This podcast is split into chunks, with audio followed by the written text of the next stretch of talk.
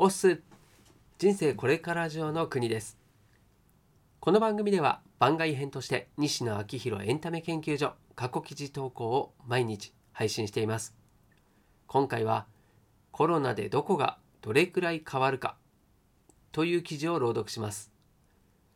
金婚西野昭弘さんが運営するオンラインサロンの記事は過去1年以前のものは基本シェア OK となっています。記事の振り返りやオンラインサロンではどんな記事が毎日投稿されているのか気になっている方に向けて配信をしています。では、2020年5月10日投稿記事を朗読します。最後までお付き合いください。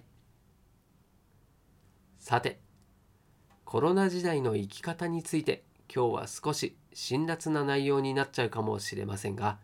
でも未来を思ったら現実の輪郭を正直にお伝えした方がいいと思うので、なるべく丁寧にお話しします。怒らないでね、にゃんにゃん。最近仕事の空き時間に YouTube の生配信をしています。アーカイブに残すつもりもなく、チャンネル登録者数や再生回数を稼ぐことが目的というわけでもありません。もともと僕は月に2度ほど地方に住む方々と飲み会をしていました。その会には大学生もいれば60代や70代の先輩方もいて僕はそこで今何にハマっているのか今何に困っているのか場合によっては今何に苛立っているのかをひたすら聞きます。デビューから20年間ずっと変わらずナンバーグランド花月という劇場のステージに立っています。そこで僕は大阪観光に来られたおじちゃんやおばちゃんがどこで笑うのか、大阪観光に来られたおじちゃんやおばちゃんに普段自分が使っているどの単語が通用しないしないのかをチェックし続けています。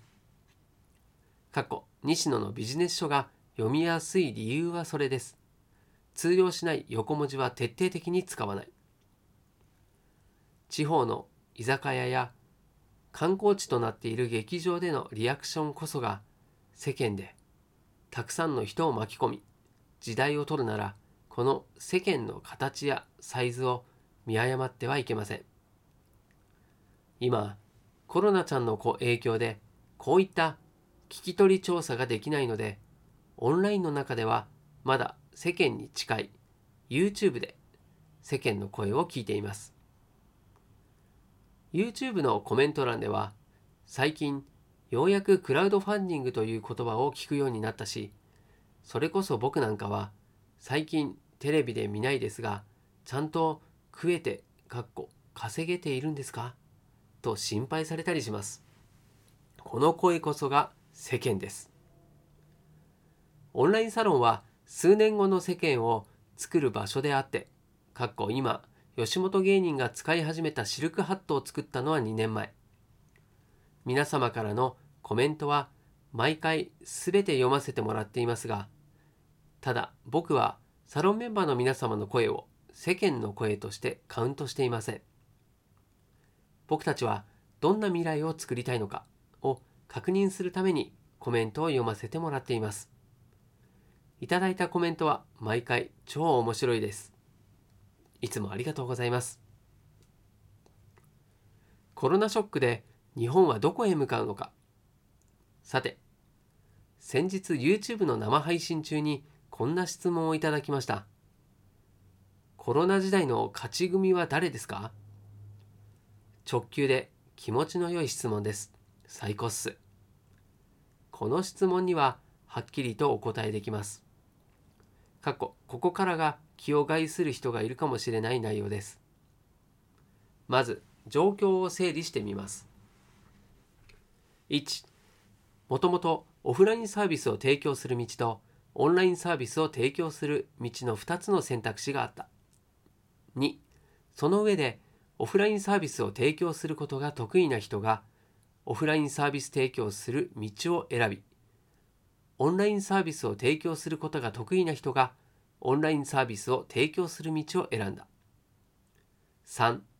そんな中コロナちゃんが襲来してオフラインサービスを提供することができなくなってしまった4仕方がないのでオフラインサービスを提供することが得意な人はオンラインサービスを提供する道を選んだコロナちゃんが襲来から今までを整理するとざっとこんな感じですこの状況をスポーツに置き換えるとですね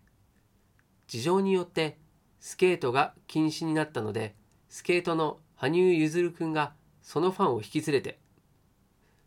那須川天心君が生きるキックボクシング界に参戦したという状態で勝ち組は誰かというとそりゃあ那須川天心君です。羽生君のファンが天心君の魅力を知り天心君に流れて天心君がより大きくなって勝負ありです。コロナショックの水面下でじわじわと起きている現象はこれで要するに勝ち組は誰かというと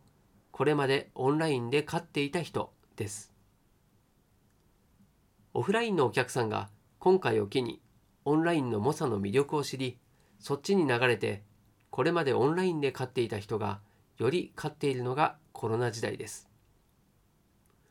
もともとオンラインサービスを提供していた住人からすると今は弱いやつがお客さんを連れてきてくれたという状況なので言ってしまえばざるなんです。きっと幻冬者の箕輪さんは高笑いしていると思います。かっこそういう男です。好きです箕輪さん。でもこれが現実で突貫工事のオンライン化は絶対に負けるので養分を吸い取られて終わりです。じゃあこれまでオフラインサービスを提供していた人はどうすりゃいいの？ここからは僕がこれまでオフラインサービスを提供していた人だったらこうするという話なので話半分で聞いてください。結論から先に言うと少なくとも日本はみんなが思っている以上にビフォーコロナの生活に戻ると思います。ニュースピックスなどで語られているウィズコロナやニューノーマルの世界というのはシリコンバレー憧れの東京都港区かっこ意識高い系の希望的観測でしかないです。仮想通貨は世界を変えるみたいなノリ。ニュースピックスは知り合いがたくさん参加しているサービスだからこの話を聞かれたら怒られるんだけど思想が0年代的というかおじさん的というか時代の切り取り方もと言うと日本の切り取り方が雑すぎるすぎるんです。日本という国は絶望的に田舎で日本列島の形をした老人ホームなのでとにもかくにも変化しませんしそもそも世間日本は変化を望んでいません。コロナショックも喉元すぎれば何とやらで Zoom 飲み会よりもやっぱり居酒屋で飲むのがいいよねとなるでしょう。オフラインへの出戻りが必ずある。ただ今回のコロナショックによって世界の形は少しだけしかし確実に変わっています。今回で Zoom 会議の良さを覚えてしまった人たちは今後会議室を利用して会議することに特別な理由が必要になってくるでしょうし過去つまり会議室の利用率が下がる。生々しい話をするとこの1ヶ月で西野昭弘エンタメ研究所の会員は1万人ぐらい増えたのですがこの1万人はもともと別の何かに時間を使っていた人たちです。オフラインへの出戻りは確実に起きますが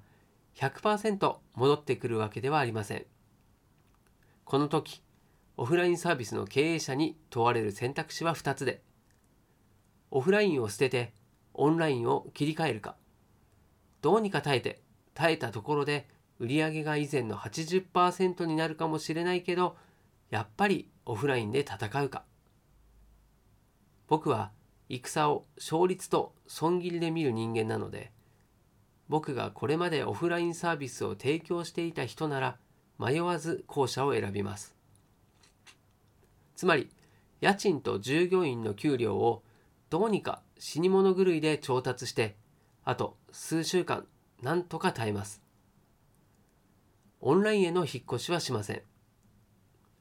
相変わらずオフラインに根を張ってそこから一部だけをオンライン化かっこハイブリッド化すると思います。世界は変わるけれどどこがどれぐらい変わるかを港区民同士で議論するのではなくて日本が搭載している見上げた田舎根性と照らし合わせながら割り出した方がいいと思います。先日箕輪さんからこんな時代になっちゃいましたが次に興味があるのは何ですか？と質問された時にそれでも土地不動産です。と答えた西野です。現場からは以上です。はいということで朗読が終わりでございますはい、まあ、感想、うん、コロナで時代が大きく変わっても日本は日本列島の形をした老人ホームだから、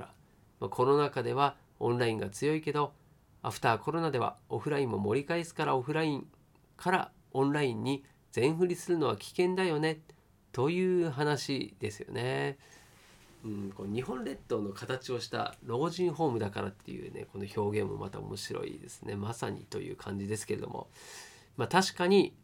ようやく印鑑はなくそうと言ってるぐらいですからね、まあ、時代の流れを知ることも大事ですが、まあ、世間を知ることも大切だなと感じました。はいでは今回も最後までお付き合いいただきましてありがとうございます。こちらの記事や朗読がたくさんの人に届くようにシェアしていただけるととても嬉しいです。ではまた明日この場所でお会いしましょう。お届けは国でした。